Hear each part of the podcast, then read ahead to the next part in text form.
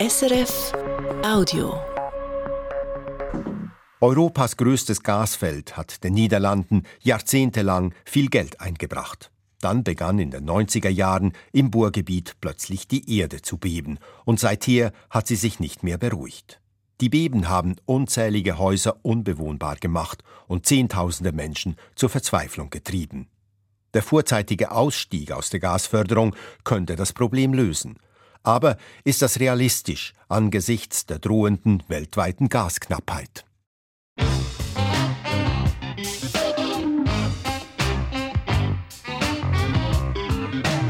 International.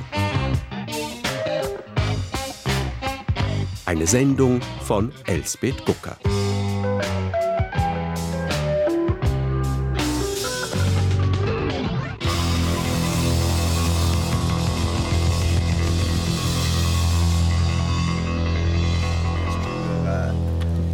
Natuurlijk ook al wel helemaal scheef. En uh, je ziet hier vanaf de kozijnen ook overal kieren en gaten. En, uh, Schau mal, wie schief diese Wand ist. Mark Diebaul zeigt auf die Außenwand der großen Scheune. Sie ist nicht nur sichtbar aus dem Lot geraten, sondern auch voller Risse. Ein paar sind so groß, dass der 33-Jährige seine Hand hineinstecken kann. Ja, was eigenlijk de, of dit is de bijkeuken. Hier kwamen we eigenlijk altijd door binnen. Was hier de gang. Früher war hier der Eingang, daneben die Waschküche und der Korridor, der zu den Zimmern führte. Mark Diebold zeigt auf eine gähnende Leere, denn dort, wo das Wohnhaus an die Scheune angebaut war, befindet sich jetzt nichts mehr.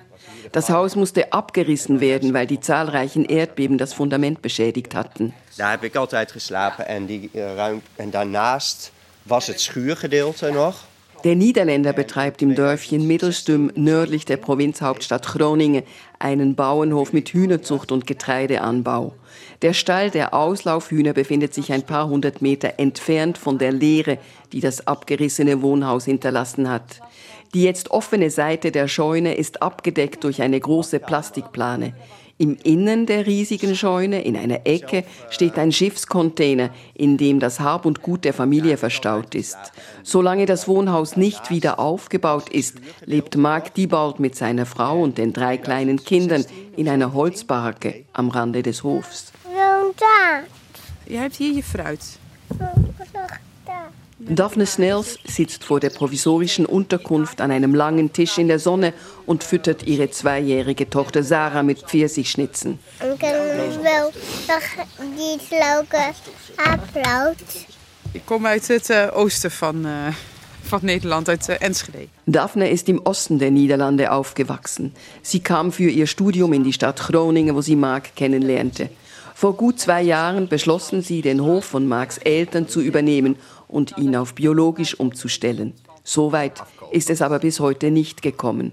Natürlich wusste das junge Paar von den gravierenden Erdbebenschäden. Das Wohnhaus wurde schließlich schon vor Jahren abgerissen.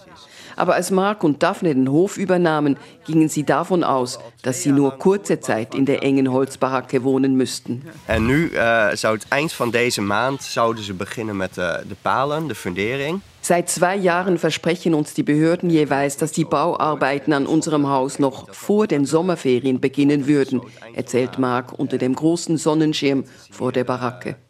So war es auch in diesem Jahr. Aber die jungen Eltern warten noch immer auf den Bauarbeitertrupp. Erschwerend komme hinzu, fährt Mark fort, dass auch der archäologische Dienst beigezogen werden müsse, weil es sein könnte, dass sich im Boden prähistorische Relikte befinden. Wenn dem so wäre, würden die Bauarbeiter zurückgepfiffen. Das könnte den Aufenthalt der Familie Thibaut in der kleinen Holzbaracke nog meer in die Länge ziehen. Nou, ik denk dat je wel kan zeggen dat, we, dat we ons in de steek gelaten voelen door Ja. de overheid. Das lange Warten drückt auf das Gemüt. Mark und Daphne fühlen sich von den Behörden komplett im Stich gelassen. Und sie machen sich große Sorgen, ob das Geld reichen wird. Inmiddels zijn de, de bouwkosten uh, gigantisch gestegen. Es ist nicht unsere Schuld, dass die Bauarbeiten immer wieder um ein Jahr verschoben werden. Aber die Kosten steigen ständig. Inzwischen wissen wir nicht einmal mehr, ob unser mit den zuständigen Instanzen vereinbartes Budget noch reichen wird, sagt Mark. Denn nicht nur das Bauen wird von Monat zu Monat teurer, die Familie muss auch länger Miete zahlen für die Holzbaracke. Auch dafür muss das Budget ausreichen. Ook niet of het nog gaat uitkomen qua budget. Der Jubel war enorm, als 1959 in Schlochteren, einem kleinen Dorf östlich von Groningen, das größte Erdgasfeld Europas entdeckt wurde. De hoeveelheid aardgas die dus gevonden is, een 1100 miljard kubieke meter, bepaalt een zeer grote hoeveelheid. Der Finanzminister sprach von einer sehr großen Menge Gas. Die Niederlande waren über Nacht ein reiches Land geworden. Der Staat erteilte den NAM, einem Konsortium von Shell und ExxonMobil, eine Förderkonzession und ab 1963 floss das Gas. Mit dem Erlös leisteten sich die Niederlande lange Zeit einen großzügigen Sozialstaat sowie eine ganze Reihe von Infrastrukturprojekten. Die Niederlande gingen anders vor als Norwegen. Dieses Land richtete einen Erdölfonds ein, aus dem jährlich bloß ein paar Prozente bezogen werden. Der größte Teil, inzwischen mehrere hundert Milliarden Euro, ist für die Zeit danach reserviert, wenn kein Erdöl mehr da sein wird. Der Gewinn kommt in Norwegen also auch den nächsten Generationen zugute. In den Niederlanden wurde das Gasgeld laufend ausgegeben.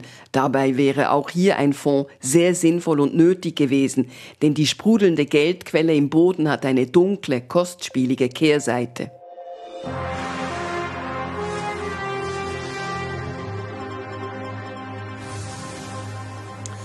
Goedenavond. Groningen is getroffen door de zwaarste aardbeving in vijf jaar. Seit den 1990er Jahren kommt es im Fördergebiet ständig zu Erdbeben, im letzten Jahr ganze 75 Mal. Mit wenigen Ausnahmen sind es Beben mit einer Magnitude von weniger als drei Punkten auf der Richterskala. Trotzdem sind die Schäden inzwischen beträchtlich. Von den etwa 300.000 Gebäuden in diesem Gebiet ist rund ein Drittel beschädigt. Dabei handelt es sich in vielen Fällen nicht nur um Risse und Spalten, sogenannt kosmetische Schäden, sondern um Häuser mit beschädigten Fundamenten, die abgerissen und neu aufgebaut werden müssen, wie im Fall von Mark und Daphne, die seit Jahren auf das neue Haus warten. Dass die Reparaturen der vielen Schäden so träge verläuft, hat einen Grund. Das Gaskonsortium von Shell und Exxon hat jahrelang bestritten, dass die Gasbohrungen die Ursache für die Erdbeben sind und entsprechende Schadenersatzforderungen kategorisch abgewiesen. Der Gang zum Richter war in den meisten Fällen sehr lang und fiel am Ende nicht immer zugunsten der Geschädigten aus, was diese verständlicherweise bitter machte. Obwohl das gesamte Land vom Erdgassegen profitiert hat, lassen die Behörden uns Erdbebengeschädigte im Regen stehen, klagten die Betroffenen. Erst als das Gaskonsortium einen Zusammenhang zwischen den Bohrungen und den Erdbeben nicht länger abstreiten konnte, mussten Shell und Exxon wohl oder übel die Schäden kompensieren.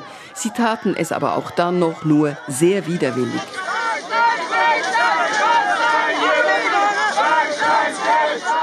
Schlussendlich, nach vielen lautstarken Protesten und Fackelumzügen mit manchmal 10.000 Teilnehmerinnen und Teilnehmern, hat die Regierung vor fünf Jahren das Heft selbst in die Hand genommen. Sie hatte endlich verstanden, dass die Schadensabwicklung durch das Gaskonsortium die Menschen vor allem wütend machte. Um Ruhe einkehren zu lassen, sollten deshalb die Behörden die Auszahlung an die Geschädigten im Bohrgebiet übernehmen. Trotzdem ist es für die Betroffenen weiterhin äußerst kompliziert, eine Vergütung zu bekommen. Denn die Regierung rief immer wieder neue Instanzen ins Leben, die sich um die Abwicklung der Schäden kümmern sollten.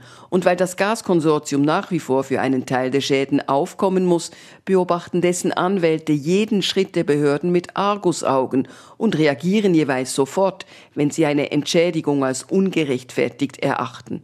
So wird noch immer jeder Schadenfall zum Spießrutenlauf. Die komplizierten Verfahren haben auch zur Folge, dass das Geld, das für die Reparatur der Schäden gesprochen wurde, zu einem großen Teil in die Taschen von externen Beraterinnen und Kontrolleuren fließt. Und das stört die Betroffenen enorm. Inzwischen sei das ganze Schadenersatzprozedere wieder genauso kompliziert wie zu Beginn, seufzt Kurt Vosse. Er ist der Präsident der Vereinigung Groninger Bodembeweging, die den Geschädigten im Bohrgebiet mit Rat und Tat zur Seite steht. Elke keer eh, met veel pijn en moeite moet, moet je ze bevechten. En elke individuele bewoner moet ook zijn schade nog steeds bevechten bij het IMG. Als Erdbebenbetroffener musst du bei jedem Schaden dafür kämpfen, dass du zu deinem Recht kommst, klagt Gut Vosse. Je ziet sindsdien dat er dus uh, veel meer oneenigheid is, dat mensen veel meer zienswijze indienen. Die Uneinigkeit zwischen den Geschädigten und den Behörden hat wieder zugenommen. Es gibt nun wieder viel mehr Menschen, die gegen die Verfügungen der Schadeninstanzen in Berufung gehen. Die Groninger Bodenbewegung ist nicht die einzige, die das feststellt. Auch die Gemeinden, bei denen die Betroffenen meist als erstes anklopfen, fühlen sich immer wieder von Den Haag überrumpelt. Sie begreife gut, dass ihre Einwohnerinnen und Einwohner sich im Stich gelassen fühlten, sagt Annelies Usmani, die in der Gemeinde Eemsdelta für das Erdbebendossier zuständig ist. Dat hebben heel veel mensen die zich in de steek gelaten voelen. Want het programma is natuurlijk omvangrijk, het programma is groot. Ieder individueel Huis ist ein Geval apart. Das Wiederaufbauprogramm ist sehr aufwendig, weil jedes einzelne Haus als individueller Fall behandelt werden muss, erklärt die 59-jährige Lokalpolitikerin, die selber auch in einem erdbebengeschädigten Haus wohnt. Als Mitglied der Gemeinderegierung seien ihr aber die Hände gebunden. Sie könne nicht selbst bestimmen, wem wann geholfen werde. Das liege im Zuständigkeitsbereich der nationalen Instanzen. In ihrer Gemeinde Eemsdelta, die aus 33 Dörfern mit insgesamt 23.000 Häusern und Wohnungen besteht, befindet sich das Epizentrum fast aller Erdbeben. Deshalb sind dort die meisten Gebäude mehr oder weniger stark beschädigt. Laut Statistik gingen in diesem Gebiet in den letzten zehn Jahren rund 100.000 Schadensmeldungen ein. Das sind 10.000 pro Jahr. Hey, hallo, komm verder. 20 Autominuten von der Holzbarke von Mark und Daphne entfernt steht das funkelnagelneue Haus von Marjolaine von Bergum und ihrem Mann. Anstelle des ehemals weiß verputzten Gebäudes, das das Ehepaar vor zehn Jahren bezogen hatte, steht jetzt ein rotes Backsteinhaus mit großen Fensterpartien. Voller Stolz führt die 62-jährige Beamtin durch ihr neues Reich. Okay. Und hier ist mein Marjolaine von Bergum blickt nicht nur in den großen Garten samt Teich, von ihrem Arbeitsplatz oben auf der Galerie hat sie auch Sicht ins Wohnzimmer im unteren Stock. Vorübergehend wohnte das Ehepaar in einer sogenannten Wisselwohnung, eine Ersatzwohnung, bevor sie im letzten Herbst in ihr neues Zuhause einkehren konnten. Wij zijn in oktober, 19 oktober zijn we verhuisd. In november heeft er een aardbeving plaatsgevonden onder Grasweer 3.2. Im Oktober sind wir umgezogen. Im November gab es ein starkes Erdbeben, 3,2 Punkte auf der Richterskala. Wir wohnten also gerade mal vier Wochen in einem Haus ohne Risse. Danach hatten wir deren 33. Daarna had ik er 33. Marjolein von Berkum zeigt die Stellen. Deze en die en hier boven en daar en daar. Dit dingetje lag er bijna uit en hierboven helemaal. Zu sehen ist nichts mehr. Die Risse wurden inzwischen allesamt gefüllt und verputzt. Die neuen Häuser in diesem Gebiet werden erdbebensicher gebaut. Das gilt auch für das Haus von Marjolein von Berkum. Allerdings, die Niederlande haben dem Begriff erdbebensicher eine neue Bedeutung gegeben. Nou, dat betekent dat je er binnen een half uur uit kan. Erdbebensicher bauen bedeutet hier, dass die Bewohnerinnen und Bewohner nach einem schweren Beben eine halbe Stunde Zeit haben, ihr Hab und Gut zu packen, um das Haus zu verlassen, bevor es einstürzt. Deshalb schlafen einige Betroffene mit dem gepackten Rucksack neben ihrem Bett. So zu bauen und nicht so sicher wie zum Beispiel in Japan wurde in Den Haag beschlossen. Auch dies sei halt eine Frage des Geldes, sagen die Betroffenen achselzuckend. Trotzdem mutet dieses sogenannte erdbebensichere Bauen seltsam an, denn die Geologen gehen davon aus, dass die Erde in Groningen noch mindestens 20 Jahre lang mehr oder weniger stark beben wird. Und dies unabhängig davon, ob noch Gas gefördert wird oder nicht. Viele weitere, auch große Schäden an den Häusern sind deshalb programmiert.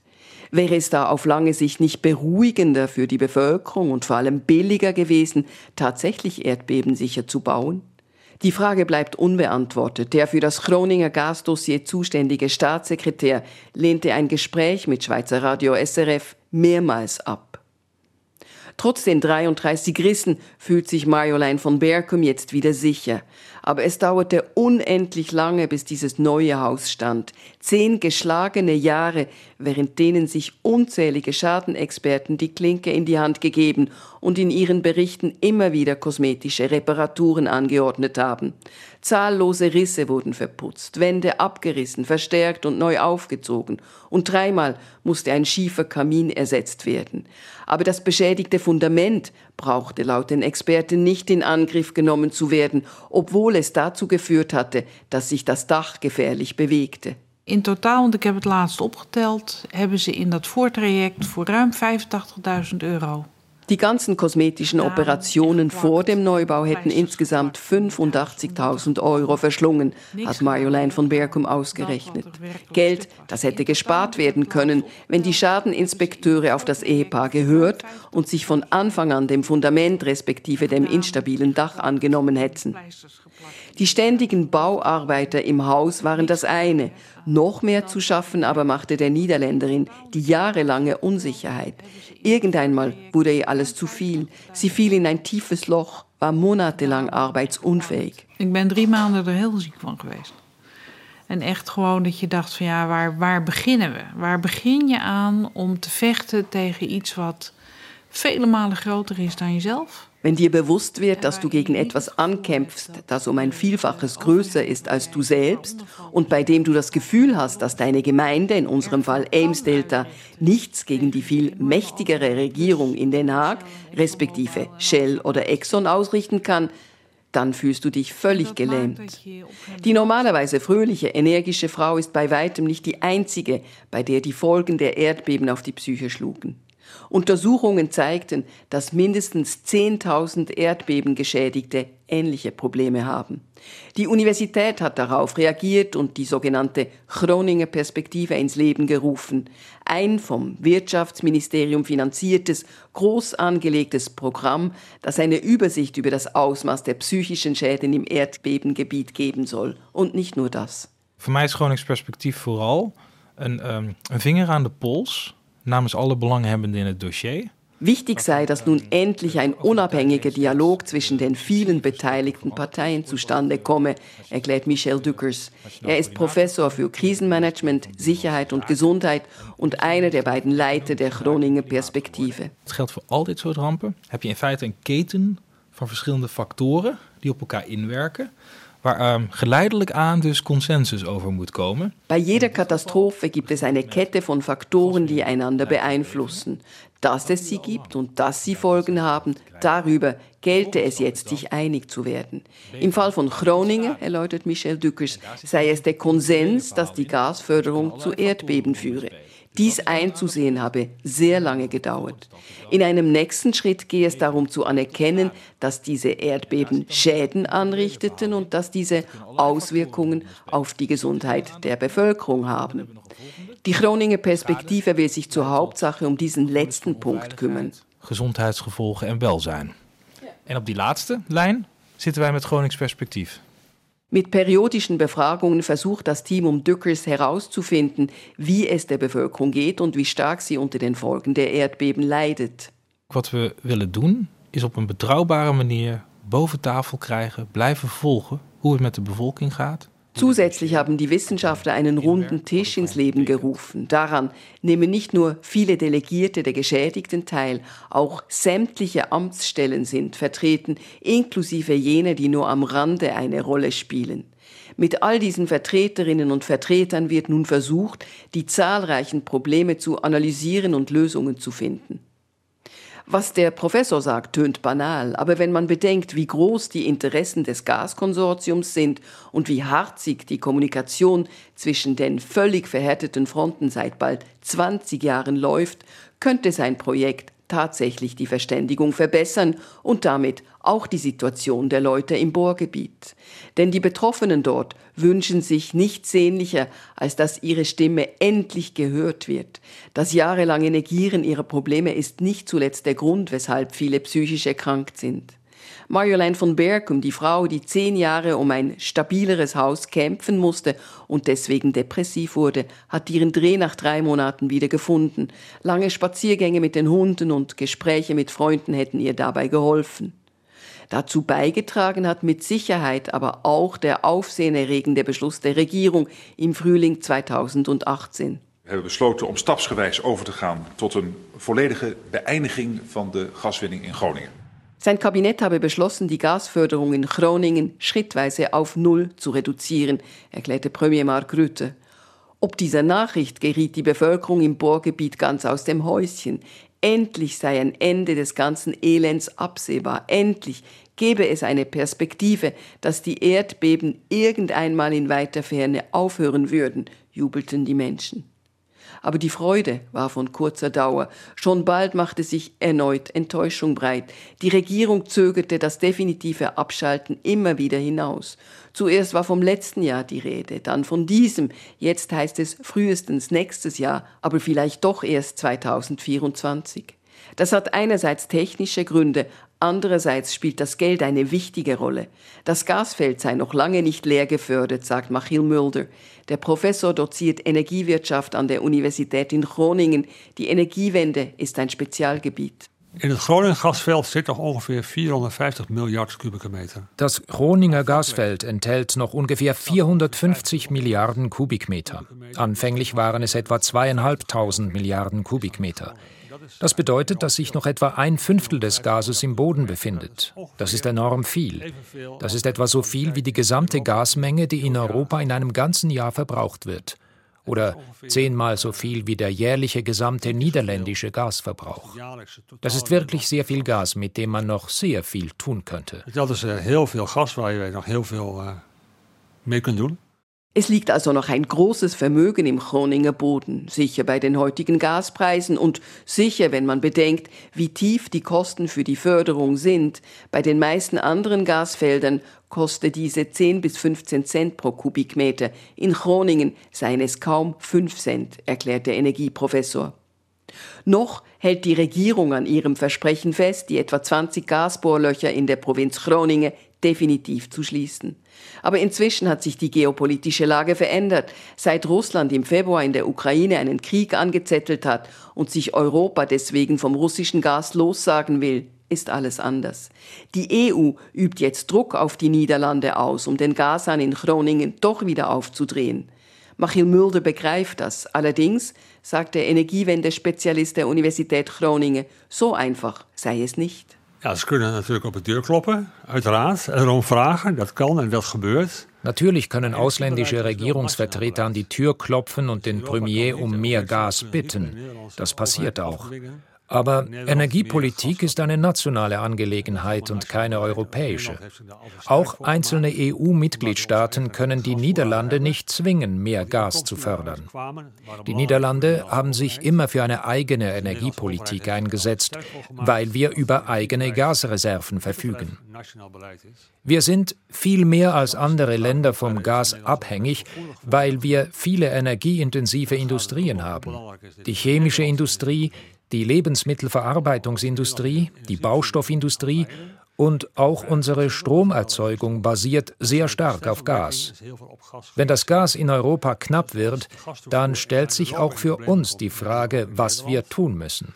Ja, dann kommen wir auch in eine Situation terecht, waarbij je moet zeggen, wat gaan we doen? Den verschiedenen Industriezweigen die Gaszufuhr zu kappen, ist wohl kaum eine Lösung.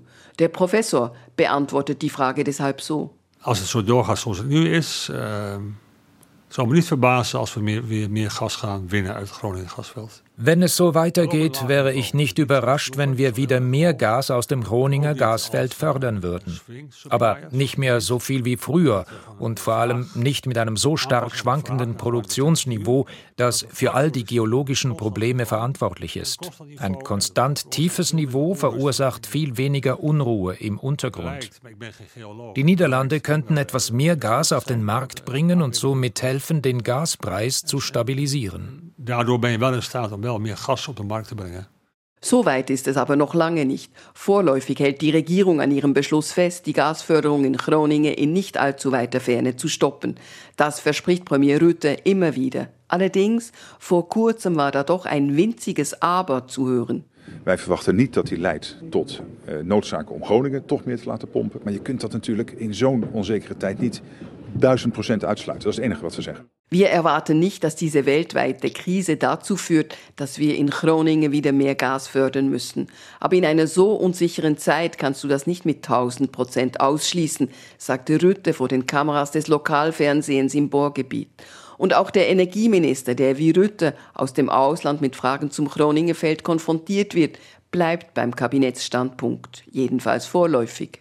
Alleen uh, in het geval dat er echt grote problemen zijn op de gasmarkt, dan is het een eventueel aller, aller, allerlaatste uh, middel om in te zetten. Voorlopig is dat echt niet nodig. Falls es wirklich größere Probleme auf dem Gasmarkt geben sollte, wäre das Hochfahren der Gasförderung in Groningen wirklich ein aller, aller, allerletztes Rettungsmittel. Vorerst, fügte Energieminister Robietta an, sei es aber noch nicht nötig. Trotz der Einschränkung haben diese Worte ihre Wirkung im Bohrgebiet nicht verfehlt. In seinem Büro im Groninger Provinzhaus stöhnt Gerd von Decker, der für die Sozialdemokraten in der Provinzregierung sitzt. Parlament und Kabinett in Den Haag hätten doch beschlossen, den Gashahn zuzudrehen. Wij hebben ons te houden aan de afspraken. Wij willen dat onze inwoners veilig zijn. En, en daar hebben we minder bevingen voor nodig en meer versterking. Wir haben uns an die Absprachen zu halten. Wir wollen, dass unsere Einwohnerinnen und Einwohner sicher sind, dass es weniger Erdbeben gibt und ihre Häuser instand gestellt werden, sagt Gerd von Decke von der Provinzregierung. Im Gemeindehaus von Amesdale, da tönt es ähnlich. Natürlich könnten sie die Augen nicht vor dem verschließen, was in der Welt geschehe, sagt Annelies Usmani, aber... Voorlopig zeggen de Groningers, we gaan niet de gaswinning hervatten, maar wij willen eerst uh, kijken wat de veiligheidsrisico's zijn. Wir Groninger wollen nicht, dass wieder mehr Gas gefördert wird, solange wir nicht wissen, was unser Sicherheitsrisiko ist, erklärt die Lokalpolitikerin dezidiert. Und falls es doch so weit komme, dann müsse strukturell mehr Geld in die betroffene Region fließen, fordert sie. Auch Mark und Daphne, das Ehepaar, das bis heute auf den Wiederaufbau ihres Wohnhauses wartet, ist gegen das Hochfahren der Gasförderung. Dann würde die Regierung einmal mehr ihr Versprechen brechen, sagt Mark bitter und Daphne fügt an. Het heeft al heel veel leed uh, veroorzaakt hier. En ik denk dat zo'n beslissing. Uh, ja, dat, ik denk niet dat dat uh, de mensen goed gaat doen. Nee. Dat, nee.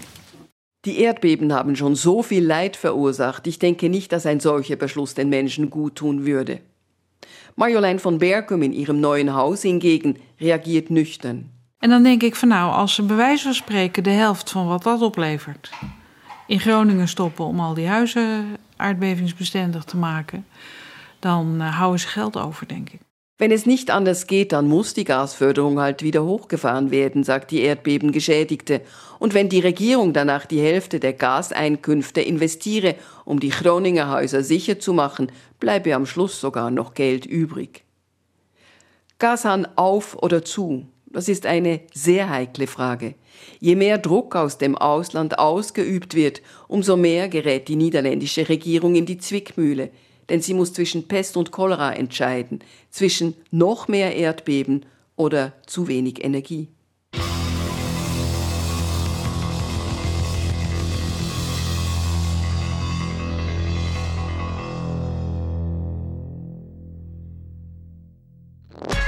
Das war ein Podcast von SRF.